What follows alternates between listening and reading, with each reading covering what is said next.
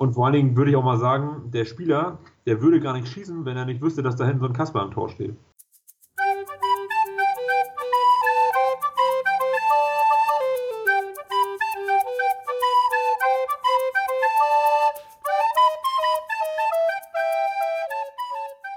Moin an alle Zuhörer, moin Murphy. Moin, moin.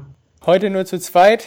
Janik lässt sich entschuldigen, der liegt mit einer Grippe flach, hat uns aber natürlich informiert, schriftlich und seinen Senf abgegeben zu den Spielen. In diesem Sinne erstmal gute Besserung. Wir kriegen das auch zu zweit hin, denke ich. Ja, das müssen wahrscheinlich äh, noch die Nachwehen sein, von denen er letzte Woche gesprochen hat. Kannst du haben. Kannst du haben. Oder war es im Stadion kalt? Eigentlich musste es ja ein, äh, war ja ein heißer Kick. Also so als, äh, als HSV-Fan, er war ja im, im, Volkspark, hat er ja angekündigt. Äh, als HSV-Fan musstest du ja nach der Hymne dann noch sechsmal zu den Toren aufstehen und dich wieder hinsetzen. Also da müsste dir eigentlich warm ums Herz werden und vor allen Dingen auch äh, bei dem hohen Sieg, äh, da müsste doch eigentlich. Also ich, ich sag mal so, der Ergebnis, wenn man das liest, dann kann man denken, dass es ein heißer Kick war. Also ich habe es ja auch gesehen, aber in meinen Augen war das alles andere als ein heißer Kick. Ich weiß nicht, wie du das siehst. Ja, können wir ja gleich mit einsteigen. Also ich muss gestehen, ich habe nichts oder nicht viel davon gesehen, sondern erst zur zweiten Hälfte eingeschaltet. Ich glaube, da stand 3-1. Trifft, trifft sich gut, weil ich habe die erste Halbzeit gesehen. Ja, also, also äh, ja, fang du am besten mal mit der ersten Halbzeit an. Das macht wahrscheinlich am meisten Sinn. Also, zunächst mal gerade so die erste Viertelstunde hat der VfB das ganz ordentlich gemacht, mehr Ballbesitz gehabt, aber wie auch in den letzten Spielen nach vorne überhaupt nicht zwingend gewesen. Also ohne Plan nach, nach vorne, kommen nachher noch zum BVB, aber das, das sah da, sieht da ähnlich aus. Also offensiv war das nichts. Der HSV hat es ja ganz clever gemacht. Die haben das auch nicht gut gespielt, aber sie haben wurden dann nach 15 Minuten stärker und haben dann ihre Tore gemacht. Ich muss jetzt auch mal überlegen, wie das hundertprozentig habe ich das auch nicht mehr im Kopf, aber das erste, das erste Tor war glaube ich ein Elfmeter von Kittel. Genau. Ja, und dann äh, habe ich nur gelesen, auf jeden Fall noch ein katastrophaler Abwehrfehler von dem. Ah ja, hier, der Avucha oder wie er heißt, ne? Ja, der ist. Also der, der, ich glaube, es war das zweite Spiel, was er gemacht hat.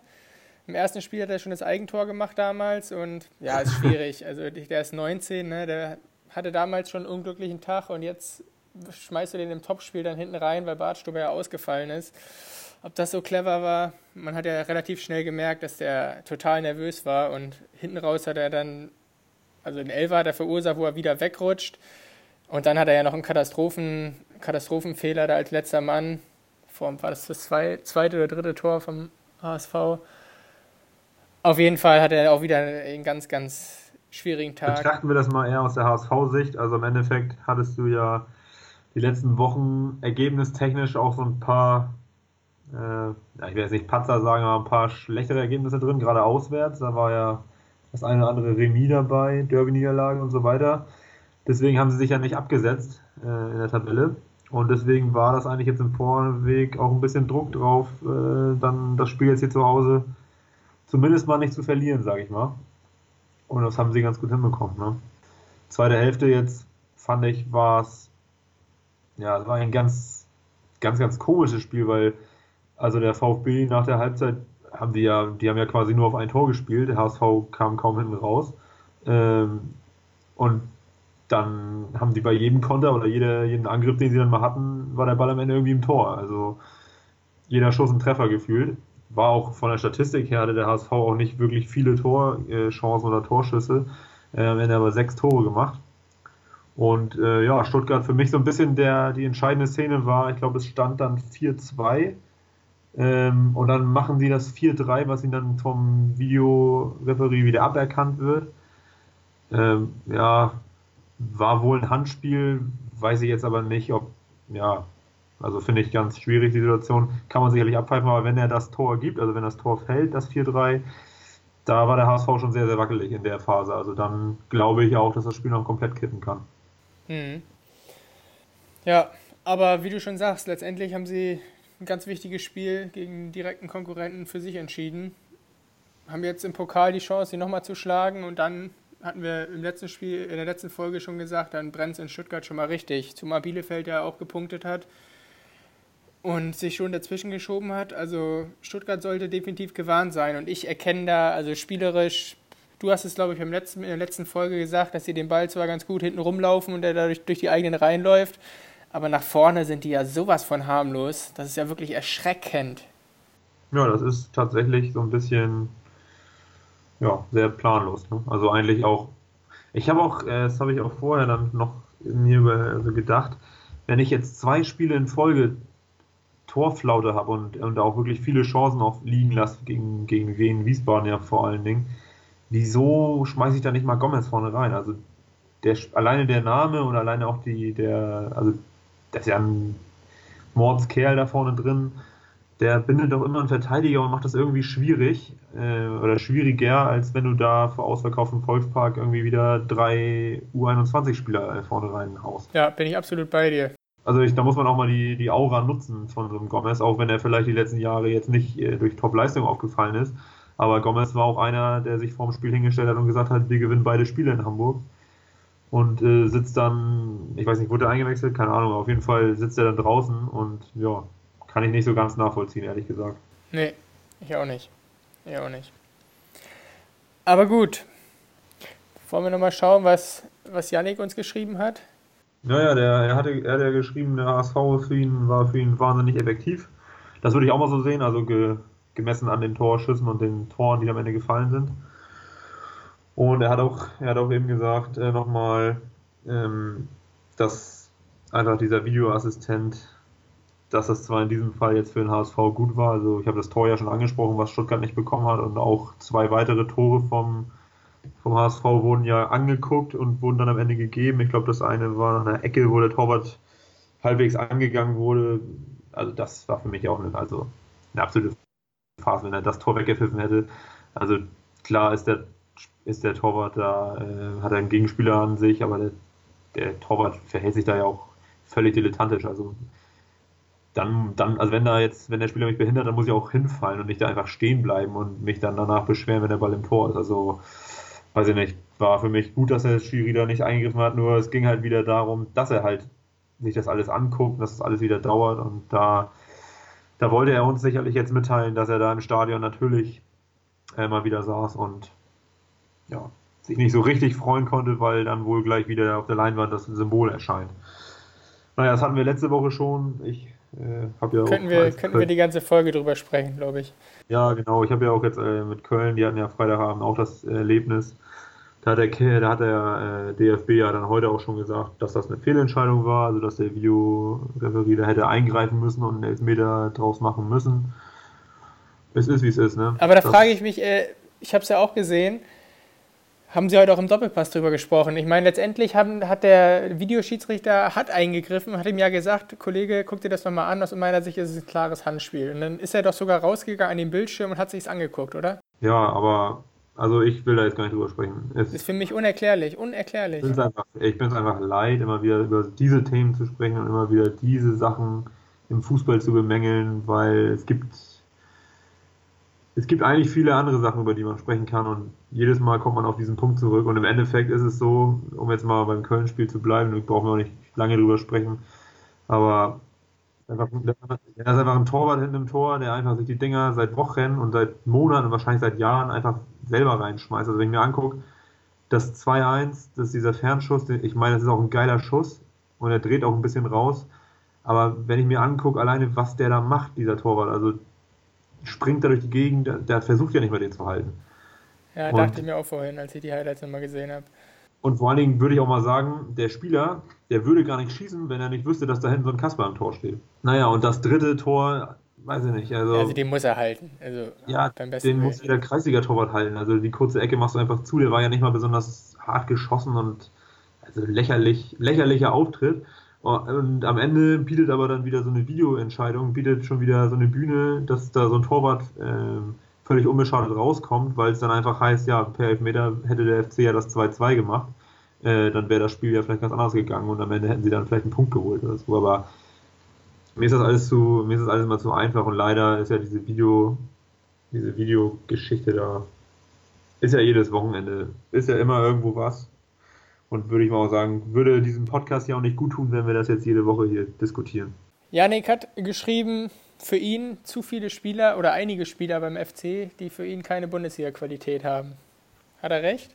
Ja, er hat ja noch dahinter geschrieben, äh, Horn, da muss ich ihm jetzt mal recht geben, habe ich auch gerade gesagt. Also für mich hat er einfach, das ist einfach mit Abstand der Torwart in, in der Bundesliga, der die meisten individuellen Fehler und mit Tore verschuldet. Also ich kann mich jetzt an keinen erinnern, der dieses Jahr schon so krasse Unsicherheiten aufgezeigt hat. Weiß ich nicht, das wäre jetzt so der erste. Und dann ist es natürlich, ist natürlich klar, dass wenn du aufsteigst, dass du Spieler dabei hast, die noch keine Bundesliga gespielt haben, wie zum Beispiel Schindler, Zichos, Drexler und Co. Das ist, glaube ich, ganz normal, das sollte man jetzt auch nicht überbewerten. Mich wundert eben nur, dass ähm, zum Beispiel ein Zichos und Schindler dann auch wirklich immer die Einsätze kriegen, weil die bislang auch mit Leistung nicht so wirklich überzeugt haben. Ist, glaube ich, ganz normal, dass man in der Bundesliga dann auch ein paar Spieler mit durchschleppen muss als Aufsteiger. Das hast du ja in Paderborn, das ist ja das ähnlich, es ist ja ähnlich und es ist ja auch anderswo gibt es ja auch Spieler, äh, die nicht unbedingt das richtige Format haben. Aber ich, also ich finde den Kader schon Bundesliga-reif, das würde ich schon sagen. Positiv kann man auf jeden Fall Terodde erwähnen, also Tor macht er stark und auf jeden Fall auch Schaub, ne? Also der hat richtig Qualität in meinen Augen. Ja, genau, das sind so, gut, Terodde hat jetzt auch schon mehrere Jahre in der Bundesliga mal nicht, äh, nicht so gut gespielt, sag ich mal. Aber auch ein, auch ein Hector ist eigentlich jedes, jedes Spiel immer einer der besseren, hat einfach eine, hat einfach eine unglaubliche, hat eigentlich ein unglaubliches Spielverständnis, macht das Spiel im richtigen Moment schnell, ist ballsicher und auch bei dem Tor auch stark, finde ich, was, was sie auch einfach stark rausspielen, das Tor. Da ist er auch beteiligt. Das wäre einer, da würde ich sagen, super, super Bundesligaspieler. Also da würden sich einige andere Vereine, den würden sie gerne da in ihren Reihen sehen. Und die Neueinkäufe Skiri, Bono und auch Festrate, der aktuell ja noch verletzt äh, ist, das wären für mich auch Spieler, die auf jeden Fall Bundesliga-Format haben. Wo das hinführt, wird man sehen, aber also jetzt um auf, auf, die Tabelle einzugehen, in der Tabelle ist es ja so, es haben sich eigentlich jetzt so sechs Vereine gefunden, die da unten äh, mehr oder weniger aktuell anzusiedeln sind. Äh, da sind Mainz, Düsseldorf und Union, die noch überm Strich stehen und dann kommt Köln, Augsburg und äh, Paderborn, die eben darunter stehen. Das war ja eigentlich so zu erwarten, würde ich mal sagen. Also die sechs hätte jetzt wohl keiner ins internationale Geschäft getippt. Ja, Paderborn halt jetzt mit dem Sieg auch wieder ein Lebenszeichen zumindest gesendet. Ne? Genau, genau. Paderborn haben wir letzte Woche ja schon so ein bisschen tot geredet, aber die waren jetzt dieses Wochenende, das war mal eine Reaktion. Das war jetzt eben auch die Chance für Köln, wäre sie halt in Mainz gewesen. Haben sie jetzt ausgelassen, aber ist ja kein, ist ja kein Beinbruch, weil du hast jetzt in Düsseldorf hast du jetzt nochmal die Chance, äh, gegen direkten Konkurrenten nachzulegen. Also ich sehe das ganz entspannt. Wäre natürlich schön gewesen, man würde da punkten, aber kannst auch nicht alles haben, ne? Nee, aber Düsseldorf solltest du jetzt schon schlagen, sonst geht es wieder tendenziell eher in die falsche Richtung auf jeden Fall. Ja, das, das stimmt, aber ich bin immer so ein bisschen, ich bin kein Freund davon zu sagen, man muss die jetzt schlagen, weil es ist auch ein äh, vernünftiger Bundesligist und es ist ein Auswärtsspiel. Also klar, Derby ist es auch noch. Also man sollte auf jeden Fall nicht verlieren, sagen wir es mal so. Ja, und dann, äh, um auch mal ein kleine, kleines Team zu be besprechen, was wir hier noch gar nicht besprochen haben. Aktuelles Team der Stunde für mich, ein bisschen überraschend, ist die TSG aus Hoffenheim. Unfassbar ähnlich, ne? Ja, die, die, die verlieren zwei Heimspiele zu Hause 0-3 da habe ich jetzt gedacht, dass die vielleicht dieses Jahr auch mal unten gegen Abstieg spielen und dann gewinnen sie in München, schlagen Schalke und gewinnen jetzt auch in Berlin. Ja, also kann ich eigentlich auch nicht erklären. Also ich weiß nicht, was sie, was, sie, was sie anders gemacht haben. Oder ich meine, gegen Schalke waren sie klar unterlegen. Ja, ja, ja, klar. Und sie spielen jetzt demnächst gegen Paderborn, dann in Köln und dann zu Hause gegen Mainz und gegen Düsseldorf, beide zu Hause. Also würde mich nicht wundern, wenn die dann nach den Spielen einfach oben in den Top 5 stehen. Weil darüber ist es ja nicht mehr weit bis oben. Ne? Wie, wie viele Punkte sind zum BVB? Die haben sie wahrscheinlich. Zwei, zwei Punkte hinter Dortmund. Ja, haben sie die vielleicht schon nächste Woche. ja, damit haben wir schon die Überleitung. Also, ja, im Prinzip ist es gut, wahrscheinlich auch für unsere Zuhörer, dass wir heute erst aufnehmen. Und zwar mit heute meine ich Sonntagabend und nicht Samstagabend, weil da hätte ich wahrscheinlich 20 Minuten Monolog gehalten weil ich, ich wirklich so bedient war. Was hast du? Ich habe Zeit, also ja. leg los. Also ich weiß gar nicht, wie man überhaupt so mutlos und so schwach in einem Derby auftreten kann. Die wurden ja wirklich, man kann ja wirklich sagen, die wurden 75 Minuten lang vorgeführt. Minimum 75 Minuten. Und wenn sie Sancho nicht gehabt hätten, dann hätten sie wahrscheinlich gar nicht aufs Tor geschossen. Also sowas von behäbig, immer, immer den Kürzeren gezogen in den Zweikämpfen im Mittelfeld, Abspielfehler ohne Ende. Also gerade im Mittelfeld haben Schalke allen, aber sowas von den Schneid abgekauft. Egal wer das war, ob das dann ein Witzel war oder ein Hakimi, der gefühlt, ich weiß gar nicht, ob er einen Ball, ich glaube einen Ball, an einen Ball kann ich mich erinnern, den er zum Mann gebracht hat. Also sonst mehr waren es nicht. Der hat gefühlt jeden Ball verloren, also unterirdisch. Und ja. Ja, aber da sind wir doch bei dem Thema, was ich schon, was ich schon länger gesagt habe. Die Truppe hat tolle, talentierte Fußballer, aber die hat einfach ein Charakterproblem. Wenn ich in ein Derby gehe und ich sag mal dem Pfosten und Latte sei Dank, aber normalerweise liegen die nach einer halben Stunde ohne gewonnenen Zweikampf 2-0 hinten und das Ding ist gelaufen. Also.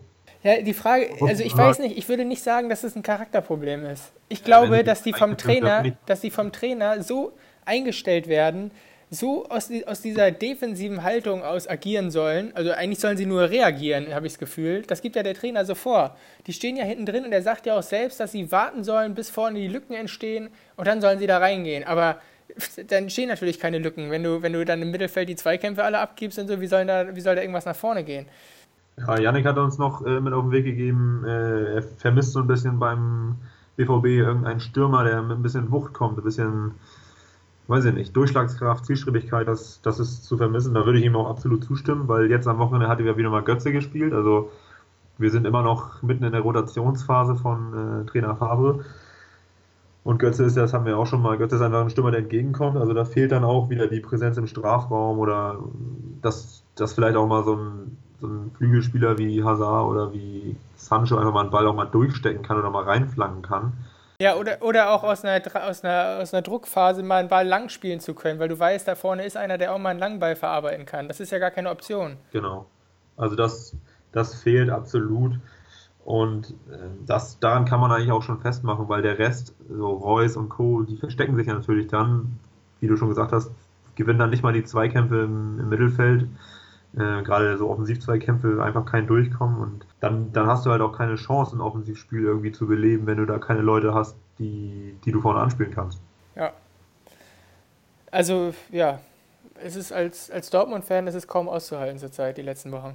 Also da, da erkennt man nichts im Spiel. Das macht man wirklich sprachlos eigentlich. Wenn man da sitzt und denkt, die müssen doch mal irgendwann wieder anfangen oder irgendwie mal das Herz in die Hand nehmen und jetzt mal wieder offensiv spielen oder mal ein 1 gegen 1 gewinnen oder nee, die spielen immer nur quer und wieder zurück und Seitenwechsel, wenn und ja, da kommt nichts bei rum.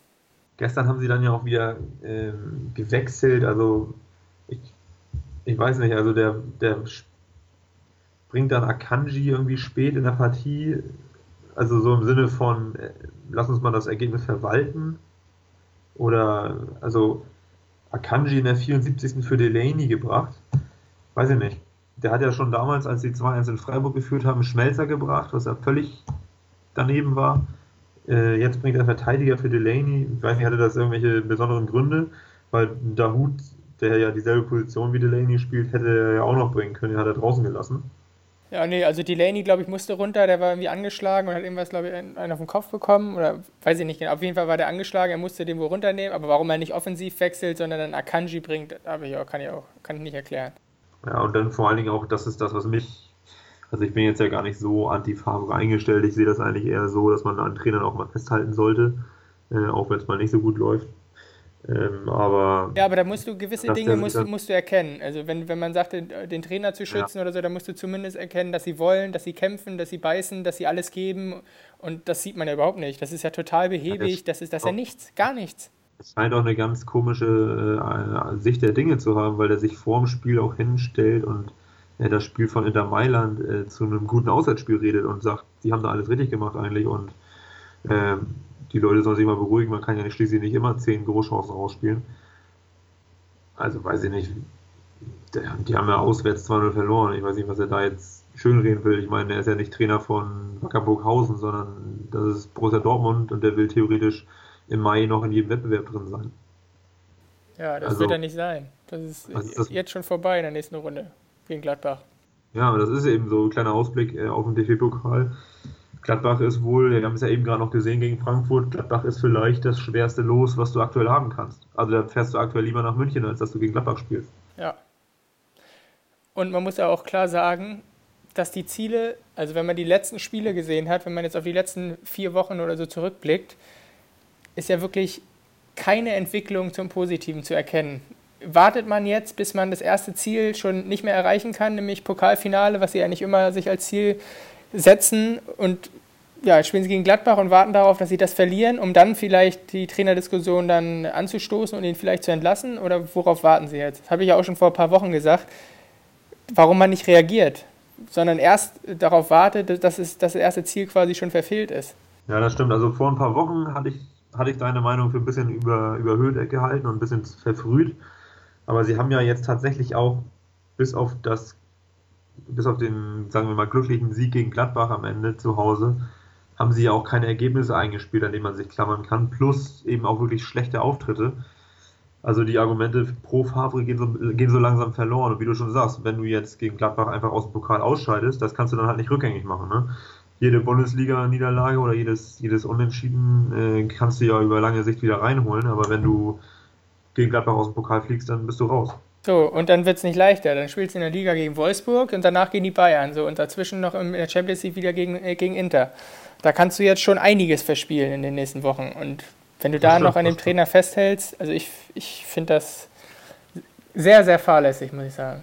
Denkst du denn, denkst du denn, dass zum Beispiel Mourinho, der ja schon mal durch die Presse ging, dass der was akut verändern würde und die Spiele, die du gerade aufgezählt hast, besser abschneiden würde als Favre? Nee, ich bin ja auch kein Mourinho-Fan, muss ich sagen. Also ich habe mir auch nie für Mourinho ausgesprochen. Der wurde zwar gehandelt und der ist frei, aber in meinen Augen löst er auch nicht das Problem. Also Janik hat ja auch dazu gesagt, Mourinho lässt auch äh, für gewöhnlich defensiv spielen. Das hat er bei Inter damals und das hat er auch bei Chelsea gemacht und das äh, würde er wahrscheinlich, weil es seine Art ist, auch beim BVB äh, machen. Und das ist ja genau das, was eigentlich jetzt alle an Favre kritisieren. Ja. Aber ja, ich wüsste auch nicht, die Alternativen, es ist schwierig. Aber lieber, sag ich mal, steht dann da vielleicht ein Sebastian Kehl die nächsten Wochen interimsweise an der Linie und bringt da ein bisschen wieder Feuer rein und, und Leben in die Truppe, als dass man jetzt drei Spiele, dass es so weitergeht und man wirklich vielleicht aus dem Pokal ausscheidet und die Champions League, das Weiterkommen da noch gefährlich wird. Also dafür, ja, schwierige Situation, aber ich würde trotzdem den Trainer entlassen. Wen man dann holt, das ist echt schwierig. Ja, Fakt ist, sie werden ihn, sie werden ihn nicht entlassen, jedenfalls nicht vom Pokalspiel. Ist das Dienstag oder Mittwoch? Wird Mittwoch sein, ne, weil Gladbach heute ja spät gespielt hat. Also. Wahrscheinlich eher, ja. Jedenfalls ähm, werden sie da keinen neuen Trainer vorher aus dem Hut zaubern, sonst hätten sie das heute schon gemacht. Ähm, ja, bleibt abzuwarten. Deine Prognose ist, sie fliegen raus? Also alles andere ist für mich schon eine Überraschung, wenn ich die letzten Wochen gesehen habe. Wenn ich diesen Auftritt, diesen toten Auftritt jetzt gegen Schalke gesehen habe, da habe ich eigentlich keine Argumente dafür zu sagen, dass Dortmund gegen Gladbach weiterkommt. Zumal die heute ein richtig starkes Spiel gegen Frankfurt gemacht haben. Okay. Okay. Dann ähm, deine Prognose für das Spiel HSV gegen Stuttgart nochmal, um beim Pokal zu bleiben? Ähm, auch da gehe ich, gehe ich nochmal auf den HSV, weil ich glaube, dass Stuttgart zurzeit einfach in so einer schlechten Verfassung ist und dass sie das so schnell auch nicht in den Griff bekommen. Ich habe auch nicht verstanden, warum die nicht in Hamburg geblieben sind jetzt, sondern nochmal zurückgeflogen sind nach Stuttgart, da quasi nochmal. Ja, die sind zurückgeflogen, obwohl der HSV denen ja wohl Trainingsmöglichkeiten zur Verfügung gestellt hat und sonst was, aber die sind, ja, weiß nicht, ob sie Bock hatten zu reisen oder. ja, das ist natürlich auch sehr sinnvoll. Und dann hatten wir noch das dritte Pokalspiel. Äh, der SFC Köln spielt auswärts. Ähm, die spielen, glaube ich, nicht in Saarbrücken, aber auf jeden Fall gegen den FC Saarbrücken. Mit Trainer Dirk Lottner übrigens. Ein alter Bekannter. Genau, also da äh, hoffe ich einfach mal, dass sie weiterkommen. Die sind zwar Erster in der Regionalliga Südwest, aber das ist, glaube ich, kein Argument, sie da jetzt zum Favoriten zu erklären. Nee, das das werden sie, wird der FC schon regeln. Ja, bevor wir dann in die Regionalliga springen, zum VfB Lübeck, äh, habe ich noch ähm, eine Mitteilung zu machen. Wir haben nämlich über Instagram eine Zuschrift bekommen äh, auf die Frage, welches Thema wir gerne diskutieren sollen oder, oder dürfen. Und äh, Paddy1909, äh, beste Grüße an dieser Stelle, hat uns ähm, die Frage gestellt, ob Bayern Die haben wir heute noch gar nicht behandelt, ob die Bayern erst so richtig wieder aufblühen, wenn Uli Hoeneß im November dann wirklich weg ist. Ja, Paddy, Grüße auch von mir an dieser Stelle. Ich weiß nicht, ob das aktuell an Uli Hoeneß liegt, dass es sportlich nicht funktioniert oder nicht so läuft, wie sie es sich vorstellen. Aber Fakt ist, dass sie gegen Union Berlin, ein Aufsteiger, gerade so am Ende mit Hängen und Würgen irgendwie 2-1 gewonnen haben. Neuer noch einen Elfmeter gehalten. Hatten auch in dem Spiel, hatten sie auch wieder ihre Chancen, das Ding früher zu entscheiden, haben sie wieder nicht getan. Aber letztendlich glaube ich trotzdem, dass es dem Verein gut tun wird, dass da frischer Wind reinkommt, auch in der, in der Führungsetage. Und mit Olli Kahn haben sie da auch, einen, glaube ich, einen passenden Nachfolger gefunden. Aber ob das jetzt der Grund ist, dass es sportlich nicht läuft, würde ich eher nicht so sehen. Wie siehst du das? Ja, ich würde sagen, aktuell haben die Bayern eigentlich ähnliche Probleme wie Dortmund. Äh, vielleicht anderer Art, aber sie sind einfach völlig unsouverän. Eigentlich in allen Spielen zuletzt irgendwie wackelig und halt auch viel Nebenschauplätze. Ähm, ja, also Uli Hoeneß hat ja zuletzt wieder bei der Thematik Müller und auch bei der Thematik Manuel Neuer in der Nationalmannschaft hat er ja mal wieder sich eingemischt.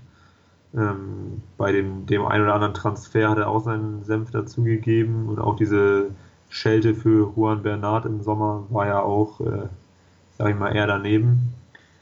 Ähm, aber ich glaube auch nicht, dass das jetzt den Spieler irgendwie beeinflusst, ob der nun da ist oder nicht. Weil ich nämlich auch nicht glaube, dass wenn er im November nicht mehr im Amt ist, dass er dann die Füße stillhält. Der wird sich trotzdem noch dazu äußern und genau den, den Wind reinbringt, den er aktuell reinbringt. Hoffentlich wird das nicht noch schlimmer dann, ey. ja, das bleibt abzuwarten. Aber also ich glaube nicht, dass das die Bayern beeinflusst. Ich glaube aber auch nicht, dass Hönes im November wirklich weg ist. Ähm, ich habe eben gesagt, Oli Kahn. Kommt Oli Kahn, ist ja nicht der Nachfolger von Hoeneß, ne? Das wird ja der, der Adidas-Chef da. Ja, da siehst du doch mal, was so alles möglich ist. Die, die Wirtschaft äh, zieht ein ins Sportliche. Ja, nee, das äh, ähm, ähm, äh, Olli, Olli Kahn wird der Nachfolger von Karl-Heinz Rummenigge. Ja, genau, genau. Ja. Und dann kommen wir zu Grün-Weiß in der Regionalliga Nord. Letzte Woche haben wir ja gesagt, echt bitter, dass wir da ähm, eine Niederlage hinnehmen mussten für unseren VfB. Und äh, Janik hatte das auch nochmal betont, auch noch drei Gegentore nach Standards. Und wir waren uns dann ja eigentlich einig, dass äh, wir jetzt eine Vierergruppe haben, die in der Regionalliga um den ersten Platz streitet. Und der VfB musste eben gegen Hannover 2 jetzt eine Reaktion zeigen. Mindestens mal gewinnen, aber eigentlich auch wieder äh, dem nach äh, Havelsee gereist mit Fans was zurückgeben. Dann Freitag vor dem VfB-Spiel noch der Auswärtssieg von Wolfsburg 2 in Havelse mit 4-3 relativ spät. Das war dann auch nochmal ordentlich Druck für die Jungs. Und was sollen wir sagen? 4-0 Heimsieg gegen Hannover 2. Bärenstark. Ich habe davon jetzt nichts gesehen, aber ähm, das Ergebnis spricht ja Bände. Wie siehst du das? Ja, auf jeden Fall extrem wichtig, dass sie da die richtige Antwort gegeben haben und auch deutlich zu Hause gewonnen haben. Das wird wieder, da kehrt wieder ein bisschen Ruhe ein, Selbstvertrauen kommt hinzu und dann können sie am 3. November spielen sie in Trochtersen.